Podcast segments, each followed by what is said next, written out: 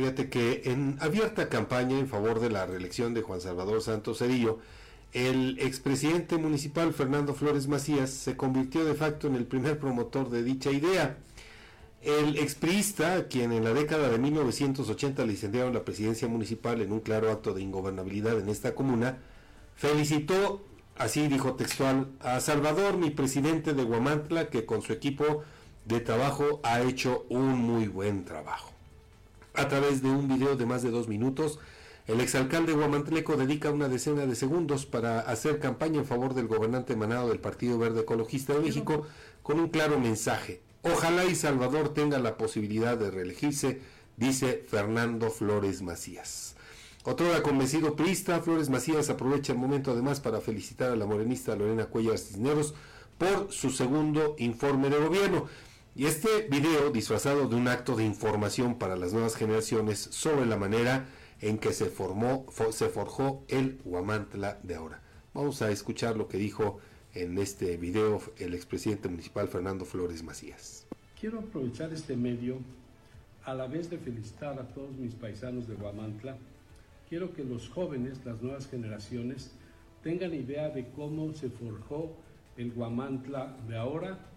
Quiero decirles que cuando fui alcalde, hace muchos años, más de 35, tuve oportunidad de traer al maestro Desiderio Hernández Xochitiotzin para que pintara en el acceso del palacio el mural que existe ahí e invitar al profesor Jesús Moreno Hernández para que pintara en el entrepiso, subiendo la escalera a la presidencia, el mural que hay ahí sobre el Códice de Guamantla.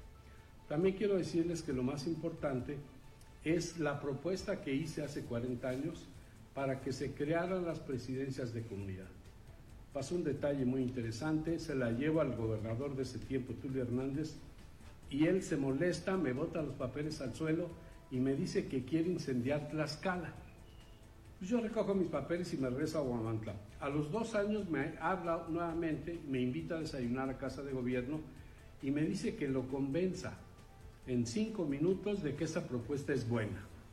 Y le digo que solamente requiero de 10 segundos para hacer la propuesta.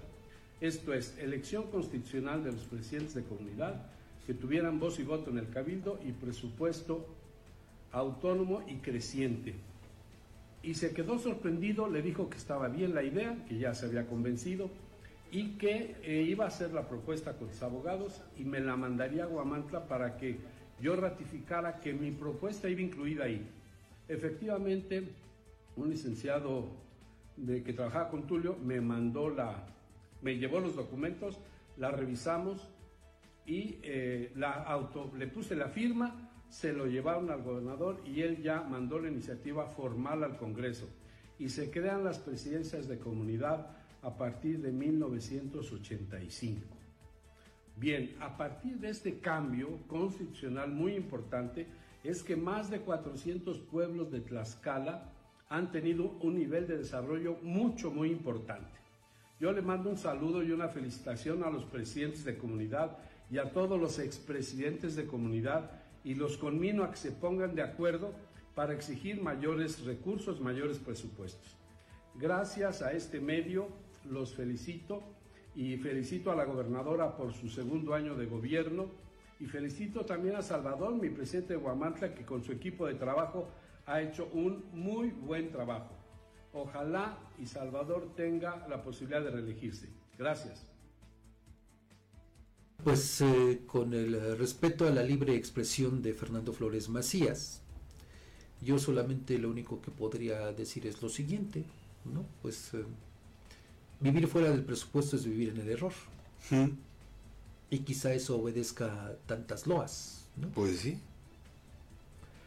Por lo demás, por lo que eh, refiere a los presidentes de comunidad, como los conocemos hoy día, sin duda que sí hay gente rescatable, gente valiosa, pero desafortunadamente, y lo podemos ver en el día a día, muchos, muchos, pues solamente eso, ¿no? Buscan el, hueso, pues para vivir del erario, como Fernando eh, Flores lo sabe, ¿no? Sí, sí, sí, sin duda, porque digo, yo no sé si ya esté viviendo de tiempo completo aquí Fernando Flores Macías en Huamantla pero hasta donde sabía, pues tenía su residencia en la Ciudad de México. No sé bajo qué parámetros dice lo que dijo. Bueno, pues él ya estaba eh, trabajando desde el gobierno de Marco Antonio Mena. ¿Aquí en Tlaxcala? Estaba, sí, sí, sí, estaba trabajando aquí en Tlaxcala. Eh, fíjese, ¿no? Eh, siempre, bueno, no siempre, pero en los últimos años, pues él anhelaba volver a la escena pública en un cargo de elección popular, porque dice que tiene la experiencia, pero pues no se le ha logrado, no se le hizo.